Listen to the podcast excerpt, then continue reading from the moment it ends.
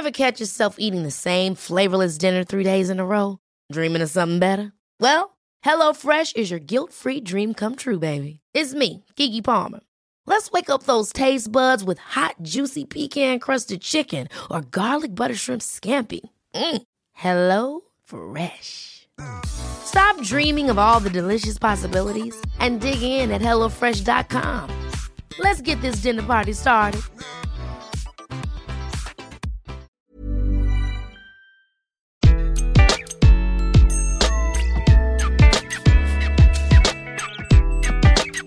Bonjour, je suis Gaël Châtelain-Berry, bienvenue sur mon podcast Happy Work, le podcast qui va vous envoyer de bonnes ondes pour aller travailler tous les jours.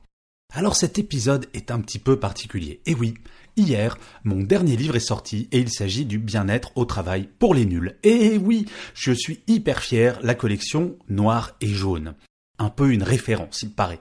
Au-delà de la fierté que je ressens à chaque fois que l'un de mes livres sort, le sujet du bien-être au travail, vous le savez si vous me suivez régulièrement, me tient particulièrement à cœur. Mais en fait, cet épisode, je le fais parce que je veux vous convaincre que vous pouvez améliorer votre bien-être au travail par des choses toutes simples. Alors certes, vous pouvez tout savoir sur le bien-être au travail en achetant mon dernier livre, et dans l'épisode précédent de Happy Work, je vous ai donné 10 trucs très simples pour améliorer votre bien-être au travail, mais là, je vais vous parler de l'une des armes de destruction massive du mal-être au travail, savoir relativiser. Alors avant d'aller plus loin, je voudrais spoiler la fin de l'épisode, ce que je ne fais jamais. Vous le savez peut-être, je finis chaque épisode de Happy Work par une citation que je choisis en rapport avec l'épisode concerné. Ce sera le cas aussi pour cet épisode, mais cette citation que j'ai choisie, j'en suis un fan absolu et son auteur est assez étonnant. Donc, si jamais vous n'allez pas toujours jusqu'au bout de l'épisode, cette fois-ci, faites-le, ça vaut le coup. Enfin bref, revenons au sujet. Si nous sommes honnêtes avec nous-mêmes, si demain, vous gagnez 50 millions à l'euro million, il est probable que la plus grande partie d'entre vous change de vie. Toute partie. Et en premier lieu, sa vie professionnelle sera profondément changée. La pression économique disparaît totalement, en un claquement de doigts, grâce à ce gain. Vous allez me dire, ouais, ok, et alors?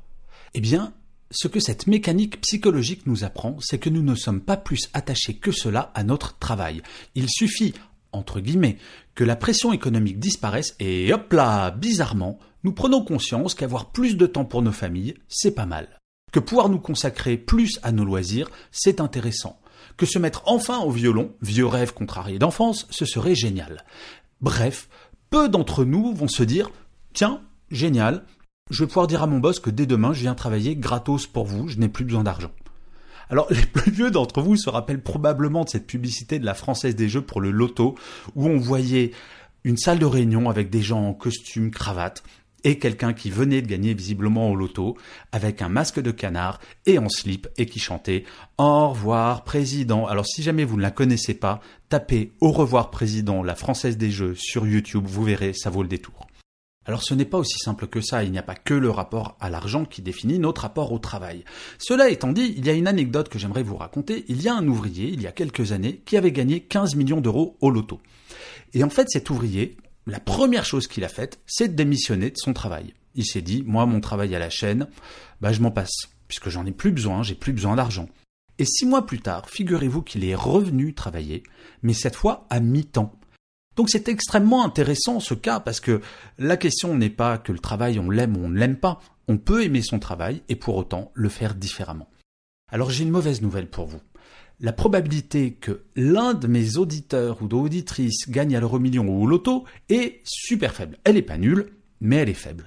Et pourtant, le constat reste le même. Avoir plus de temps pour nos familles, c'est bien. Pouvoir nous consacrer à nos loisirs, c'est sympa. Se mettre enfin en violon, vous savez, votre rêve contrarié d'enfance, en théorie, ça serait génial. Mais alors, qu'attendons-nous? Le point central est de changer de mode de conjugaison. Passer tout simplement du conditionnel j'aimerais à l'impératif je vais. Dire je vais partir une fois par semaine plutôt du travail, plutôt que de dire oh là là, j'aimerais quand même partir une fois de temps en temps plutôt du travail. Impossible? Oui, parfois, sans aucun doute. Mais pour toutes ces petites ou grandes choses que l'on aimerait faire pour améliorer son quotidien, Combien n'avons-nous même pas essayé? Même pas demandé à notre boss si cela était possible, anticipant par avance sa réponse. Mieux vaut un non certain qu'un non probable. Le non probable peut devenir, je vous assure, pour l'avoir essayé plein de fois dans ma carrière, un oui certain. Alors qu'est-ce qui nous retient? Nos peurs, bien évidemment, dont celle du changement, notre éducation, nos habitudes. Je conseille un exercice tout simple que vous allez pouvoir faire tout de suite. Réfléchissez à la petite chose que vous ne faites pas et qui vous ferait plaisir chaque jour. Ça y est Alors, demandez-vous ce qui vous empêche concrètement de le faire. Faites une liste si nécessaire, puis prenez chaque obstacle et demandez-vous comment il pourrait disparaître. Et enfin, faites-le. Souvent, ce qui nous empêche d'agir, y compris en entreprise, ce sont nos peurs et notre incapacité à prendre du recul, à relativiser. Tout problème, aussi gros soit-il, peut se décomposer en plusieurs plus petits et vous pouvez les traiter un à un, du plus simple au plus compliqué, histoire de vous donner de l'énergie. En fait, toutes les choses que l'on voudrait, au conditionnel, faire, peuvent se transformer extrêmement simplement si vous prenez l'image d'un escalier de 3000 marches.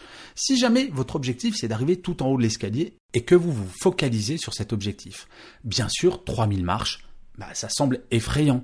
Si vous vous focalisez sur la première, deuxième, troisième, quatrième marche, même un enfant qui sait à peine marcher peut y arriver. Donc vous aussi, vous allez pouvoir. Et relativiser, c'est ça. Remettre les choses à leur juste place et les regarder de telle façon que rien ne peut vous effrayer ou vous décourager. Et enfin, relativiser, c'est remettre le travail à sa juste place, comme l'a fait l'ouvrier dont je vous parlais tout à l'heure, celui qui a gagné au loto. Vous êtes sans aucun doute stressé par votre travail, de temps à autre. Comment vous blâmer?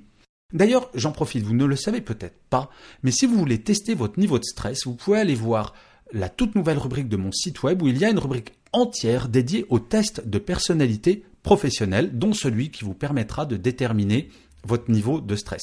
pour y aller, c'est tout simple, c'est www.gchatelain.com. Alors, le stress. Bon, c'est un sujet qui est souvent présent dans notre vie professionnelle. Mais par contre, plus vous relativiserez l'importance de votre travail comparativement à votre vie personnelle, vous arriverez petit à petit à vous dire, quoi qu'il arrive dans votre vie professionnelle, la phrase suivante. Ce n'est qu'un travail. L'important, c'est ma vie personnelle, je l'ai, et je la maîtrise. Ok, c'est pas toujours aussi simple, je vous l'accorde, mais cela fait des années que je l'applique.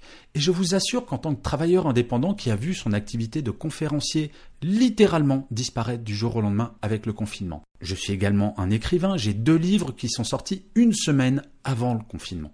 Donc autant vous dire que les deux bouquins sont morts. Eh bien, heureusement que je savais relativiser, car sinon, le ton enjoué que j'ai aujourd'hui et depuis ben, même le Covid, je serais peut-être pas tout autant, et je serais comme un certain nombre d'indépendants qui seraient en train de se dire ah mince, ma vie est finie. Relativiser, c'est ça, mettre les choses à leur juste place. Et à propos d'être enjoué, sachez que pour Happy Work, ce qui m'enchante quotidiennement, c'est de voir le nombre d'abonnés qui augmente chaque jour et les écoutes qui augmentent de plus en plus. Si vous êtes abonné, merci. Si vous n'êtes pas encore, faites-le, c'est hyper important pour que ce média qui est totalement gratuit puisse continuer à exister. Quelle que soit la plateforme, abonnez-vous. Et si vous êtes sur Apple Podcast ou iTunes, laissez un commentaire, c'est hyper important pour leurs algorithmes. Alors, après cette bonne parole, je vais conclure comme promis avec une citation que j'adore. Pour une fois, j'ai choisi la citation d'un chanteur. Ce chanteur, il s'agit d'MC Solar. Je ne sais pas si vous connaissez, mais peu importe. Et il y a une citation qui se prête extrêmement bien à cet épisode et que j'adore.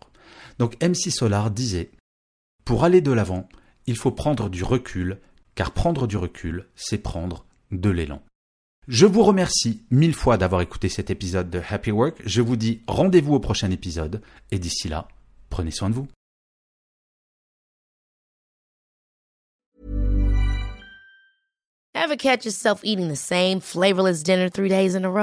Dreaming of something better? Well, HelloFresh is your guilt-free dream come true, baby. It's me, Kiki Palmer. Let's wake up those taste buds with hot, juicy pecan-crusted chicken or garlic butter shrimp scampi. Mm. Hello Fresh.